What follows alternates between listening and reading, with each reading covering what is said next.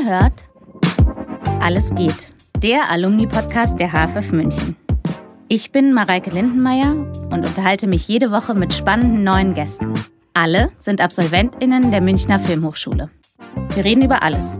Die Zeit nach dem Studium, Höhen und Tiefen, Kochrezepte, Hochbeete und Gedichte. Schön, dass ihr uns zuhört. Viel Vergnügen mit der neuen Folge. Herzlich willkommen zu einer neuen Folge von Alles geht, der Alumni-Podcast der HFF München. Und heute ist wirklich ein besonderer Tag, weil ich habe einen ganz besonderen Gast, nämlich Gloria Behrens. Und sie ist tatsächlich Studentin, Absolventin aus dem A-Kurs dieser Filmhochschule. Hallo Gloria.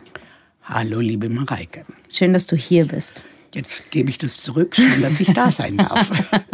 Das ist wie, wie, das Entree in jedem einfachen Interview. Ja, so gehört Gespräch. es, oder? So macht man das. Genau.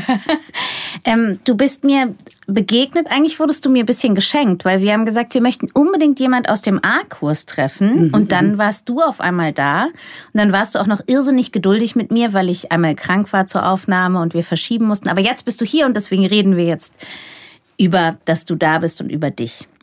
Du hast 1967 angefangen an der Filmhochschule zu studieren. Wie kam das überhaupt? Da gab es die ja noch nicht mal richtig. Nein, das war das erste Jahr. Und äh, zu dieser Zeit war ich ja noch nicht mal volljährig. Ich war 19 Jahre alt.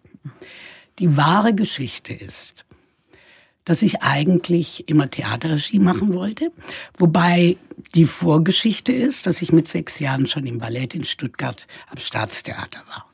Also meine Mutter war so, ich wollte tanzen, dann hat sie gesagt, wenn tanzen, dann gleich richtig. Also nicht hier kleine Hobby-Tanzschule, sondern wenn Tanzschule, wenn Tanzen Staatstheater. Da war eine sehr, aufschluss, eine sehr aufgeschlossene Ballettmeisterin, die Frau Heim, die eigentlich gesagt hat, die ist ja noch nicht mal in der Schule, die weiß nicht, wo rechts und links ist. Und dann äh, habe ich gesagt, hier ist rechts, hier ist links. Dann hat sie gesagt, ich probiere es mal. So war es und dann habe ich auch eine kleine Karriere gemacht. Ich habe also quasi alle Kinderrollen gehabt. Mhm.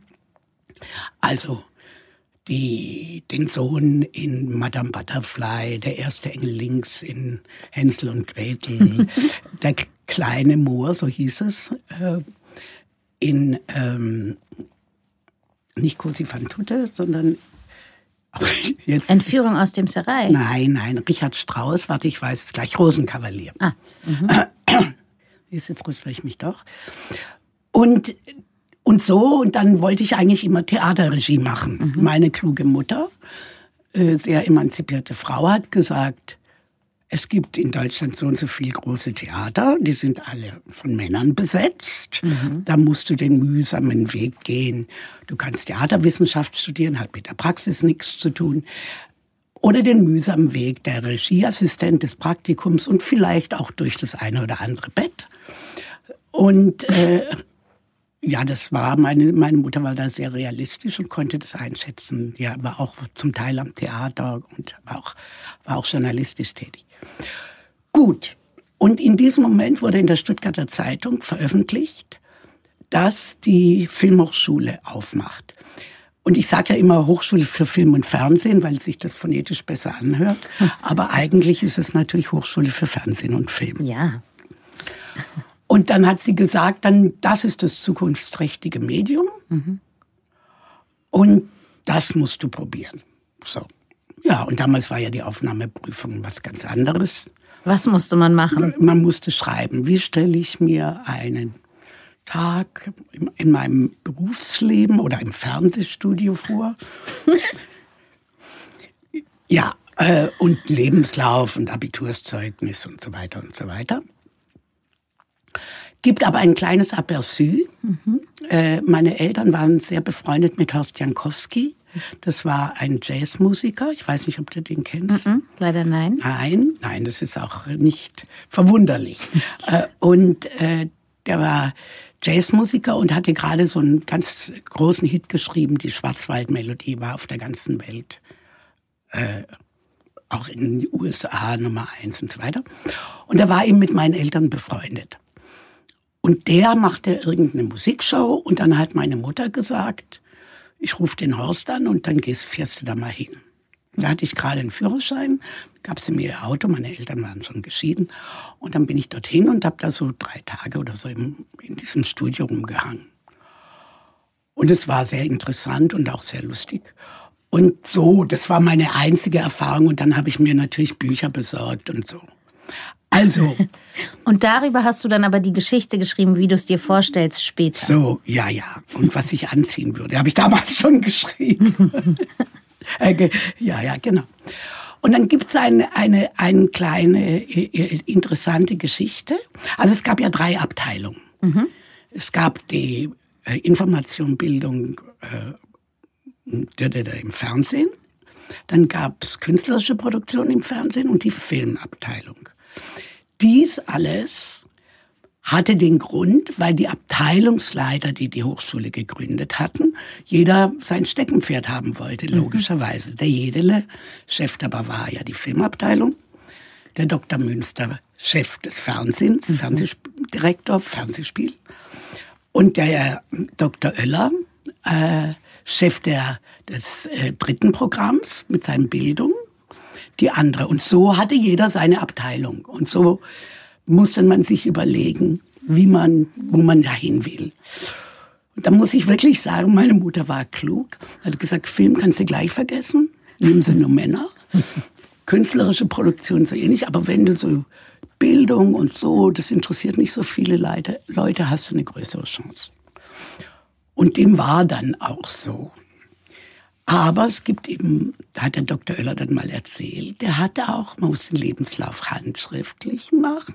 Das musste man bis ganz, vor ganz kurzem immer noch machen. Ja, aber der war natürlich sehr klug. Oder sagen wir gerissen. äh, der hat dann graphologische Gutachten eingeholt von den Leuten, die näher in die Auswahl kamen.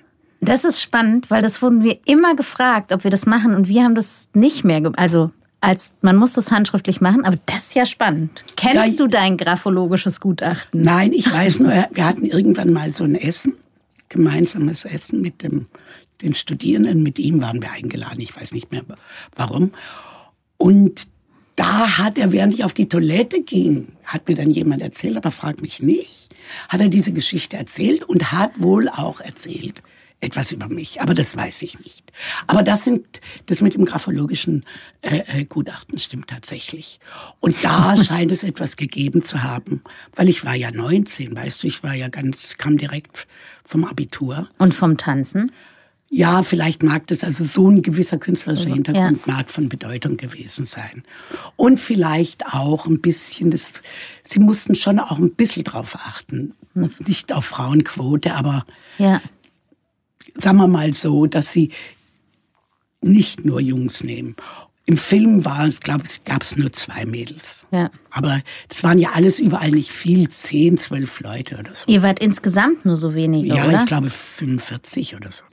Ich finde irre, weil in meiner Vorstellung in dieser Villa in der Kaulbachstraße, das hat ja auch so was irrsinnig Romantisches für uns alle, glaube ich, in der heutigen Zeit in der Vorstellung. Ich habe immer das Gefühl, ihr saßt alle die ganze Zeit zusammen an irgendwie in Räumen, habt alle, alle waren da, alle wichtigen Leute, die irgendwie sich mit Film auseinandergesetzt haben, alle haben Wein getrunken und geraucht und haben sich Sachen ja, ausgedacht. Wein getrunken und geraucht, stimmt schon. aber, aber auch äh, Joints natürlich. Also da gibt's auch in meinem Projekt äh, gibt es da auch Äußerungen dazu, weil ich ja auch mit ein paar Leuten spreche, mit denen ich studiert habe. Also, ähm, die Kaulbachstraße war der zentrale Punkt. Mhm. Da wurden die Filme gezeigt, mhm. da war die Technik mit dem Professor Teile, der Erfinder äh, des Farbfernsehens, mhm. der mehr ein Märchenonkel war und der Messerschmidt war sein Assistent und sein oder sein Mitarbeiter, der ja kurz vor kurzem gestorben ja. ist. Ja, aber siehst du, es waren schon Leute da, die jetzt, wenn man jetzt sich mit Film und Fernsehen auseinandersetzt, eine Bedeutung haben. So, also ja, da war ja. ja schon ein unheimlicher Pool an Leuten, die was erfunden und bewegt haben und so, was daraus entstanden ist, oder? Ja, und äh, vor allen Dingen musste denken, äh, äh, aber dann gab's das Studium Generale, war der Professor Rögele, das war äh, CSU-Mann. Äh, gut, das waren die das waren 67, 68. Wir haben natürlich auch gestreikt und wir haben natürlich irgendwann auch eigene Seminare kreiert. Das ist von, von hierher wahrscheinlich schwer vorzustellen.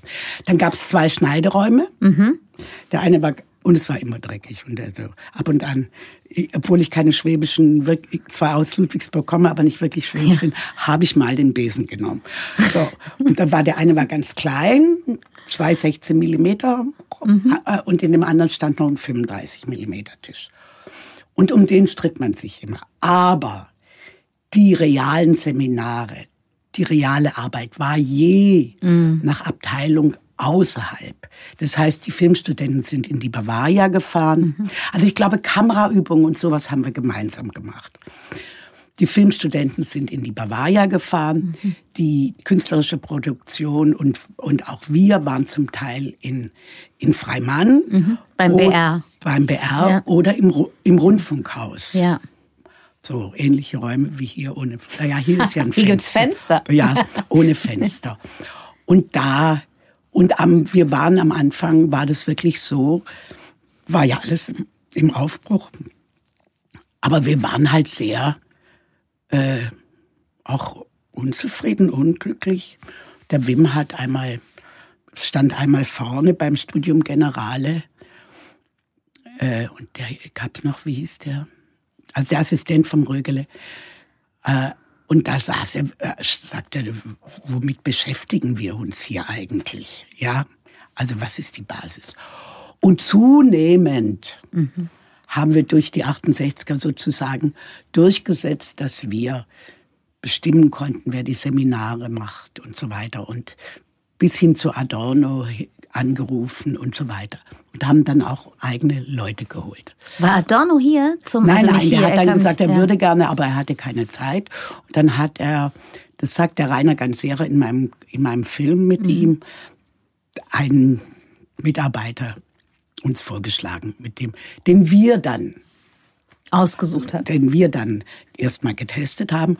Und ja gut, es war die Zeit der Hochschulreform. Es mhm. wurde die Drittelparität. Mhm. Ich war ja dann auch im AStA mit Rainer und der Wim war der erste AStA-Vorsitzende. Und da, da, war dann alles durchlässiger natürlich. Die 68, mhm. das darfst du nicht unterschätzen. Und dann haben wir im Studium Generale eine marxistische Schulung durchgesetzt mit meinem damaligen Liebhaber, der, der Marxist, der in der, in der der Liebhaber hat die Schulung gemacht. Ja, ja. Weil er war erst ein Liebhaber und hat dann die Schulung gemacht. Ja, ja, war erst mein Liebhaber. War aber in unserer ganzen Clique. Okay. War, war ein Marxist und dann musste er zu Dr. Münster und wurde getestet. ob er, aber wir haben gesagt, hallo, Studium Generale, wir haben keine Lust, nur uns mit diesen herrschenden Ideologien zu beschäftigen. Und dann haben wir, dafür haben wir dann auch einen Schein gekriegt. Ah, irre gut. Ja, und die mag, irgendwann haben wir die Schulung dann zu uns nach Hause verlegt oder in, in, in Biergarten. Also, das waren alles durchlässige Strukturen. Ja, toll. Hast du noch viel Kontakt zu Kommilitonen und Kommilitoninnen von damals? Also ja, natürlich. Also der, der Micha Hild und der Bernd Schwamm, die waren beide in der Filmabteilung. Mhm. Ich hing dann immer mit den Jungs rum mhm. aus der Filmabteilung wie meine Mutter klugerweise gesagt hat, wenn du drauf bist, kannst du machen, was du willst. Also vorher musst du nur sagen, das will ich machen. Und da gibt's ja das berühmte Szenen, äh, gab es das berühmte Szenenlokal, das war das, der kleine Bungalow in der Türkenstraße. Ähm, und da hing man ab und flipperte und das nebendran war das Türkendeutsch und da war die Abendspätvorstellung und dann ging man hinterher dorthin oder in die meine Schwester und ich, was wir die Blutschande nannten. Äh, äh, da ging man dorthin oder man dann später in, de, in den, also der Pergeo Club war so ein Kellerclub, das waren die, der SDS, also Sozialistischer Deutscher Studentenbund. Da waren die politischen und das Schema Go, da war die ganze Szene. Da ging man abends, da ging man abends um zehn aus dem Haus. Wie bist du hier als Ludwigsburgerin in München warm geworden? Warst du sofort angekommen und das war gut und spannend und du hast dich einfach reingeworfen oder hat das kurz gedauert, das alles so? Nein, ich habe ja dann in, war ja in Stuttgart dann in der Schule am Schluss Und äh, also für mich, jetzt kommt es auch eine kleine Anekdote. Meine Mutter, ich hab, bin dann, hab dann mit meiner Cousine erst zusammen gewohnt. Waren ja schwierige Verhältnisse. Übrigens damals schon, will ich nur sagen. Eine Zwei-Zimmer-Wohnung, in der ich dann mit Gabi Kubach, die hier auch studiert mhm. hat, und meiner Cousine gewohnt habe, 450 Mark. Wahnsinn, ja. Ja, also das ist, es hat sich so viel da nicht und es waren zwei kleine Zimmer, wo wir zu dritt gewohnt haben. Mhm. Also, äh, und es war damals schon schwierig. Aber meine Mutter, ich habe mich natürlich sofort wohlgefühlt. Eigentlich war das meine Sehnsuchtsstadt. Aber meine Mutter hat gesagt, es ist ja auch klar, du bist in München gezeugt. Also weil meine Eltern war, waren mit ihrer damaligen Theatertruppe in München. Tief verwurzelt mit München einfach. Ja, und dann hat sie gesagt, an. originärer geht's ja. ja kaum. Gell? Aber schön, du bist auch hier geblieben, ne? Also ja, ja, ja, in, ja. Also ich habe ja mal eine Zeit lang dann in, in, Berlin unterrichtet und so an der DFFB mit Axel Block und Leo Borchert, die auch beide hier studiert haben. Ja. Äh, aber und habe natürlich, ach so, wir haben einen, also ich war nur zu Filmen weg. Wir haben dann einen mit der Uschi Reich und der Margit Gürtler haben wir 69 einen Studentenfilm in, in Argentinien gemacht. Mhm. Über Christianismo e Revolution. Ja, das kann jeder verstehen. Na klar. Und da war dort dann das erste Filmfestival in Viña del Mar. Und da waren dann die ganzen Kubaner und so weiter. Also das war eine wilde Zeit und Gott sei Dank gab es die Pille. So, so wenn du da dich mal geirrt hattest, mit wem du im Bett warst, war es kein ist, Problem. Das ist doch gut. Ich, wir sind auf tolle Themen gekommen. Darauf war ich nicht vorbereitet, muss ich sagen. Ich muss aber kurz, weil Axel Block kommt viel vor, wenn man ähm, hier auch im Filmarchiv dich googelt oder sucht. Und da gibt es einen Dokumentarfilm, den ich gefunden habe. Ich hoffe jetzt, du erinnerst dich, weil das finde ich spannend. Der heißt Herrenkosmetika 1 und 2. Und da steht, mit und von Gloria Behrens. Und toll finde ich, da steht Musik Ennio Morricone. Ja, das, aber natürlich haben wir das einfach draufgelegt. Herrenkosmetik. Ach ja, da hat der Falco, ja, jetzt weiß ich das, das war ein Werbefilmseminar. Und da haben wir natürlich, du musst dir das vorstellen, es war ja eine Community. Und da haben wir äh, Herrenkosmetik. Und da haben wir ein, eins war ein wie sagt man da, Aftershave. Mhm.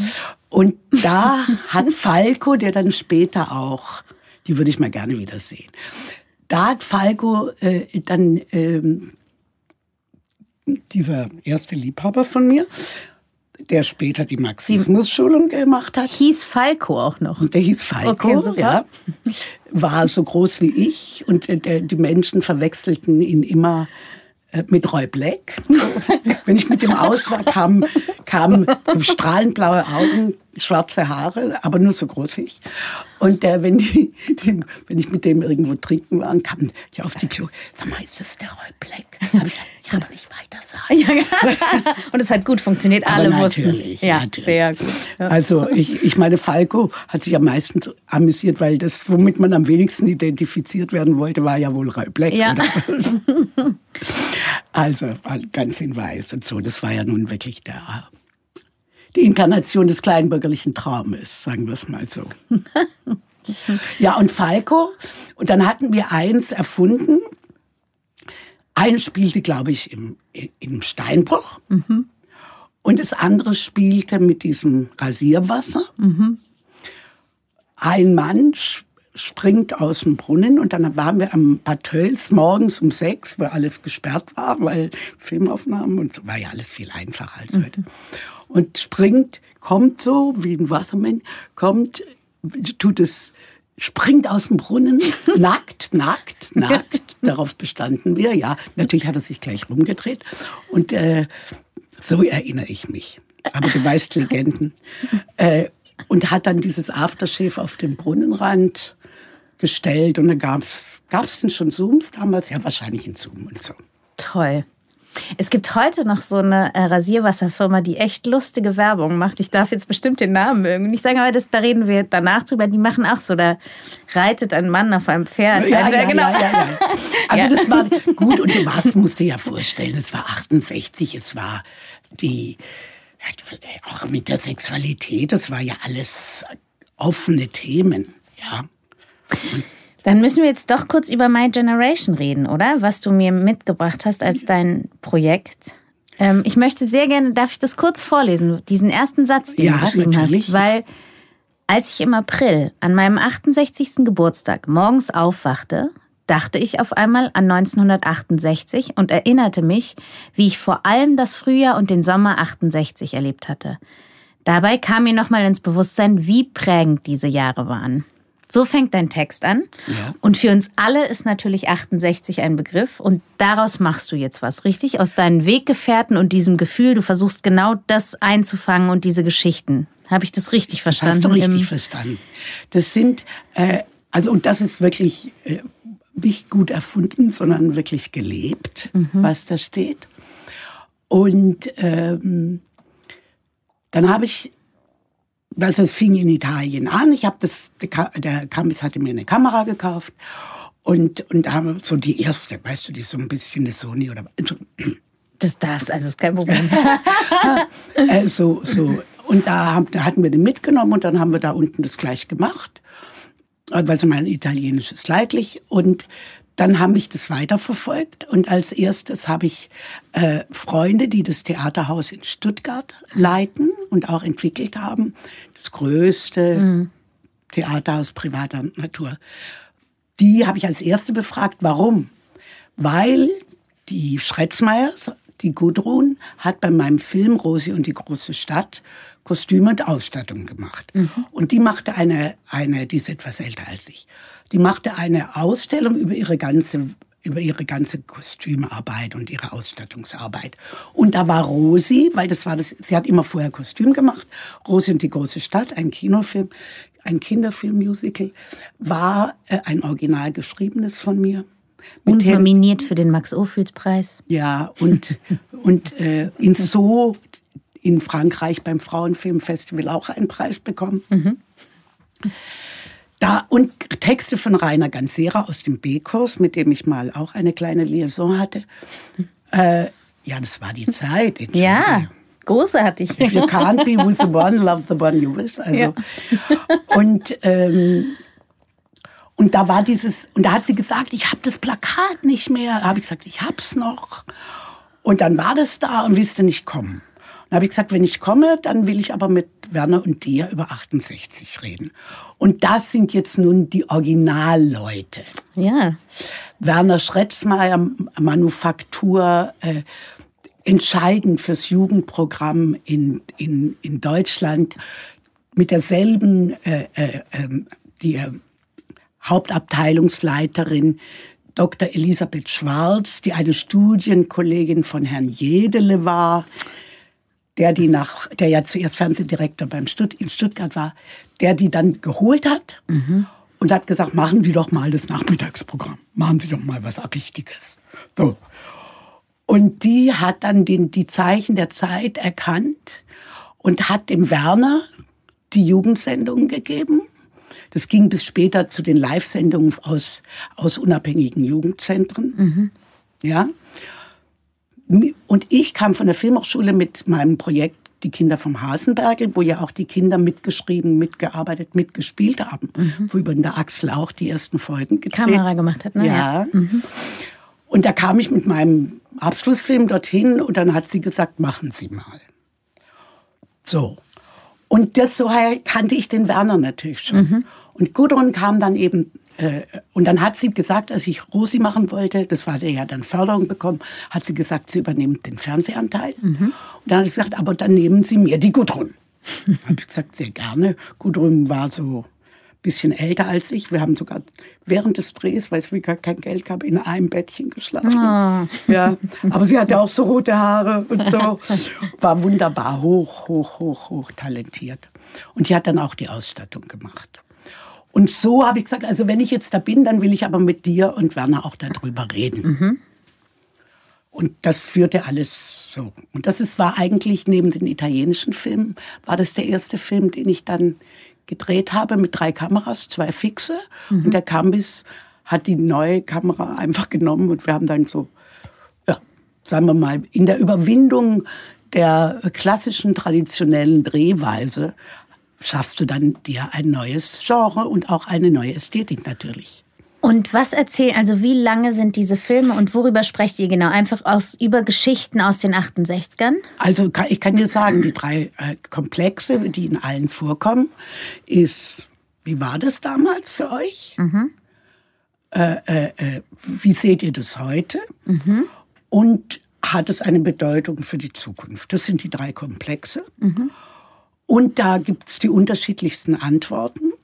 Äh, und es sind auch ganz verschiedenes. Also nicht nur die, die dabei waren, mhm. sondern ich habe zum Beispiel auch zwei Punkmusiker dabei. Aber ich habe zum Beispiel Karl Ludwig Reichert, der oh. Spar äh, Sparifunkel, eigentlich eine der ersten Krautrock-Szenen. Den habe ich auch. Dabei. Aber das ist schon Karl Ludwig Reichert vom BR und der ja, auch so Asterix und Obelix in Zündfunk, Dialekt. Ja. Zündfunk. Mhm. Mit den zwei ja alles, man kannte sich ja alles. Die Szene war ja nicht groß. Der Klaus Bedekerl sagt, es waren vielleicht 500 Leute. Aber ja, das ist wieder ein bisschen, was ich meinte. Man hat von aus heutiger Sicht darauf so einen Blick, dass da so alle, die was zu sagen oder zu denken oder die kreativ waren, saßen irgendwie alle zusammen oder sind sich irgendwann begegnet, hat man ja, so ja. das Gefühl, so aus dem. Ist es auch. Sind sich denn alle, die interviewt wurden, ähm, einig in sowas wie, hat das noch eine Bedeutung für heute? Also, ich will mal gerade Interview weglassen, weil mhm. es ist keine Interviewformel, sondern es ist ein Gespräch. Ja. Weil wir ja alle gemeinsam, der eine bezieht sich auf das oder das S. Ja. Äh, äh, äh, also es sind ja alles Leute, mit denen ich irgendwie verbunden pri privat oder über Arbeit verbunden bin. Ja. Und insofern entsteht da etwas. Ja. Also eigentlich wie hier. Ja, wollte ich gerade sagen. eigentlich wie hier. Ja, und das weißt du ja, man nimmt sich dann zurück mhm. und versucht aber trotzdem die Punkte zu finden und nachzuhaken. Ja. Und dann wird, ist man natürlich dann auch trainiert. Ich habe jetzt 14 Filme gemacht oder so. Mhm. Aber es gibt, ähm, also die sind zwischen 15 Minuten mhm. und der längste ist mit Michael Hild, mit dem ich studiert habe, mhm. und Bernd Schwamm und dem Klaus Bedekal, ein Film, der an der Filmkritik auch geschrieben hat, aber auch später mit Bernd und Micha, die waren alle sehr verbandelt, äh, äh, die Drehbücher für Tatorte und Fahnder und so geschrieben hat. Und dem bin ich wieder begegnet auf einem, einem Gedenkfeier für die Ingeborg Schober, die ganz am Anfang dabei war beim BR, also vor Herrn Jauch und so weiter. Und äh, da bin ich dem Klaus wieder begegnet und da habe ich gesagt, das ist ein gutes Trio. So, mhm. und dann haben wir die das ist dann bei uns zu Hause. Also wir haben so ein kleines ausgebaute Garage. Das haben wir dann als Studio äh, äh, gemacht. Da ist auch heute mein Schneideplatz drin. Mhm. Und, äh, und dazu hat jeder so, und das sind ganz verschiedene, also ich würde mal sagen, ein bisschen klischeehaft Kaleidoskop. Ja. Ja. Äh, und da gibt es ganz verschiedene Perspektiven. Und wenn man alles zusammensieht, dann gibt sich da ein großer Bogen und es gibt unterschiedliche Meinungen. Also der Rainer Ganzera zum Beispiel, äh, der ist auch drin, der hat eine andere Meinung als der eine oder andere für die Bedeutung. Ja. Also der eine sagt, siehst du ja, ist nicht viel geblieben, der andere ordnet es historisch ein, der eine privat. Also und das finde ich sehr spannend. Und der eine Punkmude sagt, 68, scheiß drauf. Also, also ja. Entschuldigung, jetzt habe ich nee, das Wort doch gesagt. Darfst du auch. Aber als also, Zitat. Ja. Ich finde nur, warum ich gefragt habe, weil es gibt zum Beispiel jetzt in diesem Podcast die Tendenz, dass es doch, also da gibt es ja auch ganz viele Meinungen und Blickwinkel, auch auf die Hochschule oder auf die unterschiedlichen historischen Orte der Hochschule, so von der Kaulbachstraße nach Giesing hierher und so. Aber es gibt zum Beispiel einen Tenor, der mich doch immer wieder sehr berührt oder den ich sehr schön finde, dass es ihn gibt, dass es einen irrsinnig innigen Verbund schafft, so zwischen den Leuten, die zusammen hier waren oder eine sehr, genau, einen einfach verbindet und das auch ein Leben lang und man sich eigentlich eher immer freut, sich wiederzusehen, so. Ja, also die Leute, ja. ich habe ja dann auch noch mit äh, zum Beispiel Christian Wagner, der Rainer und ich waren ja dann Gastdozenten mhm. und, äh, beim Dekos und haben da viel begleitet. Aber da haben wir das zum Beispiel auch gemacht. Das war da irgendwo beim, beim, beim BR in Freimann waren da so schreckliche Räume, wo dann das stattfand. Und da haben wir dann einfach das zu uns ins Haus verlegt, in, in unser Wohngemeinschaftshaus, den Unterricht, mhm. ja.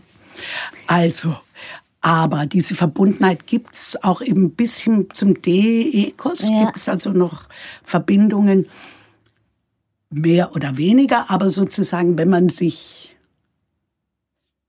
naja, guck mal, der Michael Hill, der war bei der Bavaria, der war dann mein Produzent. Ja.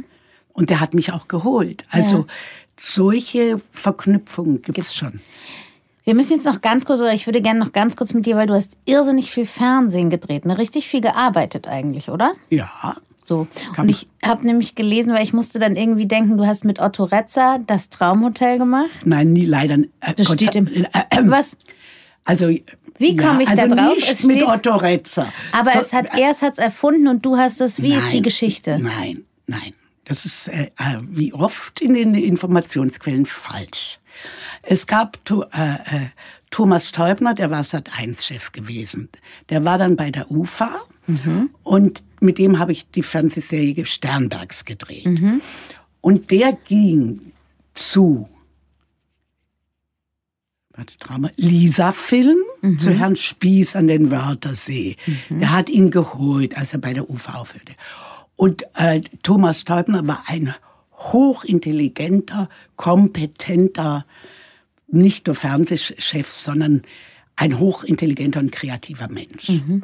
Der kam dorthin. Mhm. Und der, der, der Spieß wollte natürlich immer was wie, wie, wie Traumschiff haben. Der kam dorthin und äh, äh, äh, hat erstmal die ganzen alten Filme vom Otto Retzer, weil er den wirklich für keinen Filmemacher hielt, umgeschnitten. Und dort wurde Traumhotel entwickelt mit ihm. Ah. Und da hat er gesagt, so, den macht aber jetzt die Gloria. So kam das. Verstehe, ich habe es ganz falsch dann, gesagt. Nee, das ist sicherlich falsch dargestellt. Und dann wollten sie das weitermachen und diese Erfahrung war für mich irgendwie, ähm, sagen wir mal, nett gesagt, anstrengend. Und, äh, und dann hab, hat die Bavaria einen Film gehabt, der, ein, ein sehr schönes Buch, Mama und der Millionär. Und dann haben sie gesagt, willst du es nicht drehen? Und ich war im Traumhotel aber weiter im Gespräch. Mhm. Und dann habe ich gesagt, das mache ich nicht, ich ziehe mir das nicht nochmal rein und habe alles abgesagt. Also habe die Traumhotels abgesagt. Mhm. Äh, äh, meine Mutter hat gesagt, bist du verrückt? Du wärst auf, da warst du auch, wärst auf der ganzen Welt gewesen, jetzt viel Geld verdienen. Habe ich gesagt, nee, aber wahrscheinlich wäre ich krank geworden. Also das ging. Nein, so, wirklich. Aber jetzt habe ich, weißt du, jetzt habe ich nämlich schon ein Zeichen gekriegt, dass wir am Ende der Zeit sind. Jetzt habe ich zum Ende der Zeit ein blödes Thema. Jetzt müssen wir irgendwie noch die Kurve mhm. kriegen. Ja, bitte. Wir kriegen die Kurve zu einem guten Thema. Ähm, magst du Gedichte? Ja. Was hast du einen Lieblingsdichter? Eine Lieblingsdichter. Oder Dichterin. Ja, ich mag sehr Sarah Kirsch. Oh, siehst du, ich kenne kein Gedicht von Sarah Kirsch. Kannst mhm. du? Nein, ich kann ich auch nicht. Es sind es ernste Gedichte oder? Das sind, ist fast Lyrik. Also okay. eher Lyrik, ja. Und ich habe das Gefühl, du bist sehr musikaffin, oder? Ja, das ist natürlich dem gegeben, weil ich durch das Ballett natürlich. Und mein Mann sagt immer, ich, warum hast du kein Instrument gelernt? Aber ich nehme Gesangsunterricht. Es gibt hier einen Filmemacherchor, weißt du das? das? Da würde ich bestimmt nicht reingehen, weil ich gehe in keine Chöre oder derartige. Also du singst für dich alleine? Nein, für ich habe auch. Nein, nein, nein ich habe einen sehr guten äh, äh, äh, Lehrer. Das ist ein homosexueller Schwarzafrikaner, damit ich es richtig sage den ich sehr liebe. Und der kommt zu mir und wir haben ein Klavier. Und dann singe ich. Der kommt aber von der Oper, nicht vom, ja. vom, also vom Gospel und von der Oper, ist ausgebildeter Opernsänger. Und mit dem singe ich natürlich so, angefangen haben wir mit leichteren Sachen, ein bisschen Blues auch, aber mit dem singe ich, weil er Kurt Weil so liebt ja. und Brecht, singe ich im Wesentlichen Brecht und mhm. Kurt Weil oder ähm, auch ein bisschen Knef. Mhm bin zu müde, um schlafen zu gehen zum Beispiel. Aber ich bin keine Sängerin. Ich bin, das hört man an mhm. meiner Stimme. Ich bin eine, es gibt einen altmodischen Ausdruck, der heißt die Söse. Das mhm. ist einfach, man singt zwar, aber es ist nicht dieses Gesangsmäßige. Okay, irgendwann möchte ich dich mal singen hören in meinem Leben. Ja, das kannst wenn, du machen, wenn ich irgendwann, wenn ich Mädchen hinter mir mache, habe. Ich habe Lieder von meinem Vater, der ja auch Kabarettist war, die wollte ich schon lange umsetzen. Und dann werde ich ein ähm, kleines in Salonkonzert ah, geben. In, einem, in so einem Restaurant? Nein, bei nee. uns zu Hause. Oh, ich möchte bitte dringend eingeladen werden. Ich will, setze dich auf die Liste. das ist toll. Ich, es gibt für mich eine abschließende Frage immer in diesem Podcast und die ist, wenn man jetzt im Oktober, und das Schöne ist, das muss ich jetzt kurz an dieser Stelle sagen, dass in deinem Projekt My Generation erstens ein Studierender dieser Hochschule schon involviert ist und jemand involviert war oder auch immer noch mitmacht, der jetzt im Oktober auch anfängt hier zu studieren. Ja. Ähm, wenn man jetzt im Oktober hier antritt, um Regie zu studieren, was würdest du sagen, nehmt mit, macht auf jeden Fall, vergesst auf jeden Fall oder nutzt auf jeden Fall? Ich, äh, ich würde alles nutzen und ich würde, äh, was heißt ich würde? Ich, ich mag das nicht so konditional. Also, ich denke, alles zu nutzen, mhm. Äh, uns zu sortieren. Mhm. Äh, was ich denke, was ich so manchmal ein bisschen Leuten höre, ist die Verschulung hier.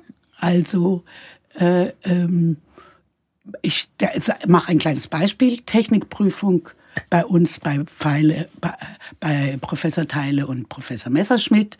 Da saß man, da kriegte man die Fragen und dann lagen neben einem die Bücher. Wenn man was nicht wusste, hat man alles nachgeschlagen. Weil das ist die Arbeit, wie so arbeiten unabhängige Menschen. Die häufen kein, die akkumulieren kein Wissen, sondern sie müssen wissen, wie man es sich besorgt. Und alles, was Verschulung ist und Prüfung ist und Anwesenheitslisten, das finde ich alles fatal. Das muss alles in der Eigenverantwortlichkeit der Studenten sein. Sie, sie können, müssen die Klassenziele erreichen oder ihren Film machen. Das sind die einzigen Kriterien. Wie sie da hinkommen, ist ihre Sache. Eigenverantwortlichkeit. Ich bin total dankbar, dass du hier warst. Du hast ganz neue Themen in diesen Podcast gebracht. Ähm, was Tolles.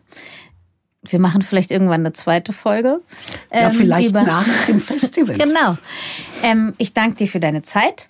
Ähm, wir sehen uns einfach wieder. Schön, dass du da ja, warst. Ja, spätestens bei meinem Konzert. Spätestens. Oder, Oder bei deiner äh, äh, Filmvorführung. Ja, also ihr werdet informiert werden. Ich werd, muss jetzt halt diese Webseite herstellen. Wir werden das auf jeden Fall schauen. Bis ich bald. Ich bedanke mich herzlich auch. Vielen Dank. Und auch an Eva und an, Gerhard, ne? An, an Eva, ja, Eva wäre mir eingefallen, Gerhard nicht. Aber jetzt darf ich auch noch ein Foto von euch machen, gell? Okay. Ja, das war's. Das war Alles geht für diese Woche. Ich bedanke mich sehr für die Unterstützung, natürlich bei der HFF München und beim Freundeskreis. Die Show Notes und alle Infos zu jeder Folge findest du auf der Webseite zum Podcast. Wenn dir gefällt, was wir hier machen, freue ich mich sehr über Sterne, Likes, Herzen und Weiterempfehlungen. Ansonsten lass uns gerne einen Kommentar oder Feedback da. Bis nächste Woche bei Alles geht.